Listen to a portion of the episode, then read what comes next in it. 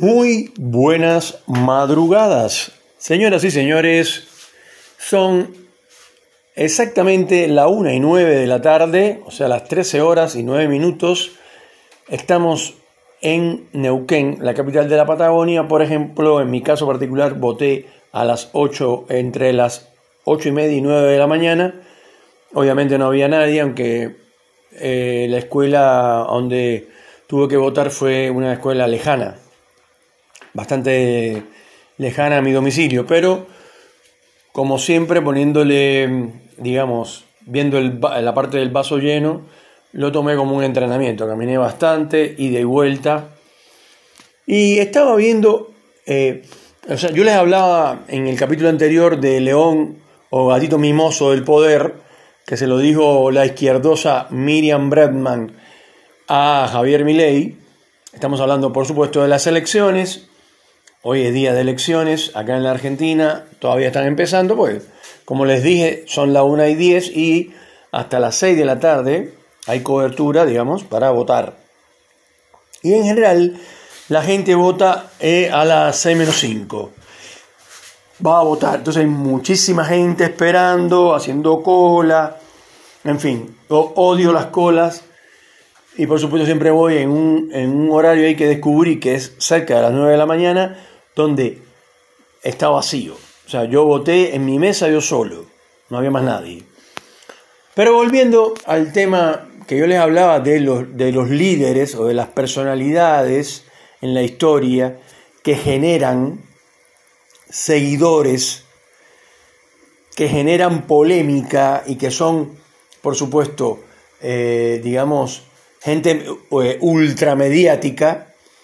Eh, puse algunos ejemplos de personalidades eh, en la historia, casi todas negativas, pero al fin personalidades y gente que la gente empieza a seguirlo de una manera inusual. Lo empiezan a tratar como si fuera alguien superior, producto de esos discursos de, irrupción que hace Milei, de, de, de toda esa palafernaria que él tiene alrededor de él, de todo ese eh, deseo y avidez por las cámaras, por estar en el centro de todo, pues súper excéntrico Javier Milei, eso eh, le guste o no a sus fanáticos es así, es un tipo súper excéntrico eh, en todo, en todo en la vida.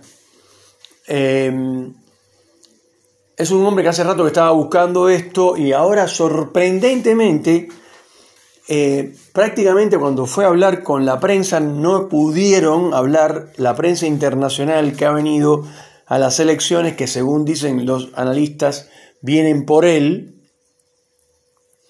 porque no les interesaba tanto una, una elección convencional entre comillas de, de otros partidos en este caso este tipo que está totalmente fanatizado, que está de, o sea, eh, tiene una sed y una avidez absoluta de las cámaras, del poder, de, estar en la boca de todos, y sobre todo un tipo que es muy buen actor, que maneja bien sus emociones, porque cuando se le salta la cadena, como se dice acá vulgarmente, que empieza a decir malas palabras y a gritar, también eso lo hace a propósito, aunque por supuesto empezó a, digamos, a irle en contra y sus asesores le dijeron que no, entonces ahora se comporta como un calmado más. Pero si por suerte o por desgracia ocupa el poder, ya verán quién verdaderamente es. Y el tipo está buscando todo el tiempo el fanatismo de las masas. Hace proselitismo todo el tiempo para que lo, lo persigan, lo idolatren, eh, lo tengan en, en, un pedestal, eh, cuando eso ocurre con, otra, con algunas otras personalidades de la historia, hay algunos que son bastante más ubicados que Javier Milei, que esto dicen no, no, no, por favor, no, no porque este, este monumento debería llamarse usted como usted, o esta escuela debería llamarse como usted, o este hospital, no. No, no, no, no quiero culto a la personalidad, yo soy una persona igual que usted, soy un simple administrador de los bienes de los argentinos, nada más. No, él no dice eso. Él dice soy el león, grita, canta, todo el tiempo buscando el excentricismo que lo desborda. Por otro lado, eh, Patricia Bullrich también tenía mucha gente arriba de ella, gente que la quería saludar, gente que la quiere esto, tocar, eh, hacerse una, una, selfie con Patricia Bullrich. Eh, con Massa no pasó tanto eso. Eso no quiere decir, no estoy diciendo que los candidatos son mejores o peores, sino que se prestan para ciertas cosas. En el caso de Patricia Bullrich, eh, ella no está buscando la fama, ya Patricia Bullrich tiene fama, todo el mundo la conoce, y es una persona muy respetada sobre todo en el ejército y en la policía.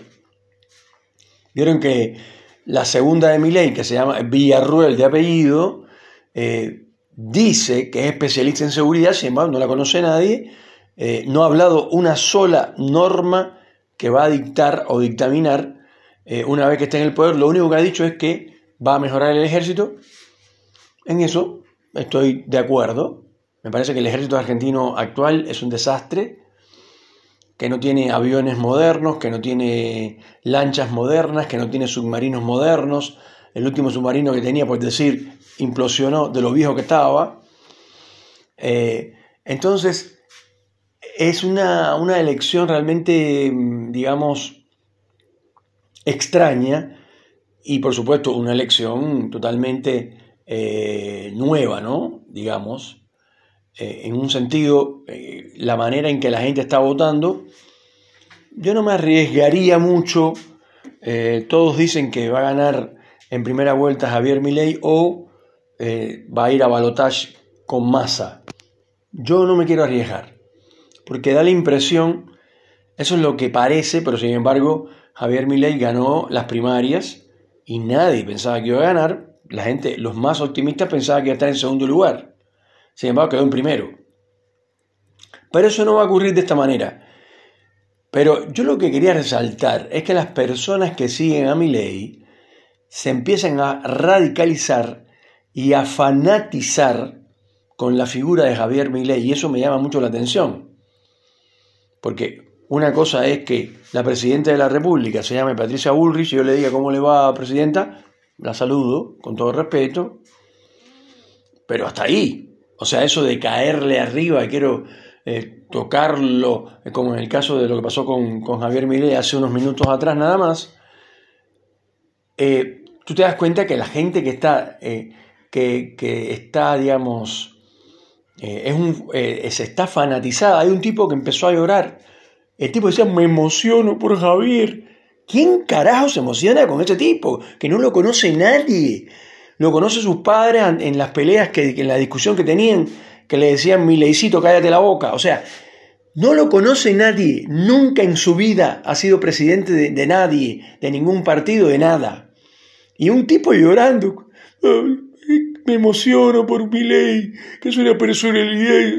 O sea, cualquier o sea, una cosa loca que no tiene por qué ocurrir, pero que este tipo de liderazgo, eh, esto, que está más bien eh, marcado por el trotskismo y la total anarquía que por una novedad, esto, eh, digamos, por ejemplo, Boris de Chile. El presidente Boris es un hombre muy joven, pero es un tipo muy ubicado, muy educado, no se le salta la cadena, no grita, no dice malas palabras, es un tipo firme, con pensamiento de izquierda, que por supuesto yo detesto a la gente que piensa de izquierda, pero hay que reconocer que el tipo es un tipo ubicado, es un tipo tranquilo, es un tipo que tiene una personalidad, eh, digamos, dentro de los parámetros convencionales para ser presidente de una república. Entonces, es tan sencillo ver dónde está un tipo que está loco como una cabra, por un lado, y el tipo diciendo, todo el mundo vino a mi cumpleaños, porque encima es el cumpleaños. O sea, no, es increíble. Y el tipo dice, todo el mundo vino a mi cumpleaños, o sea, él nada más que está pensando en él, como centro del universo y nadie se da cuenta aparentemente, pero lo peor es que los tipos que lo siguen a él son peores que él. Marra y todo lo demás.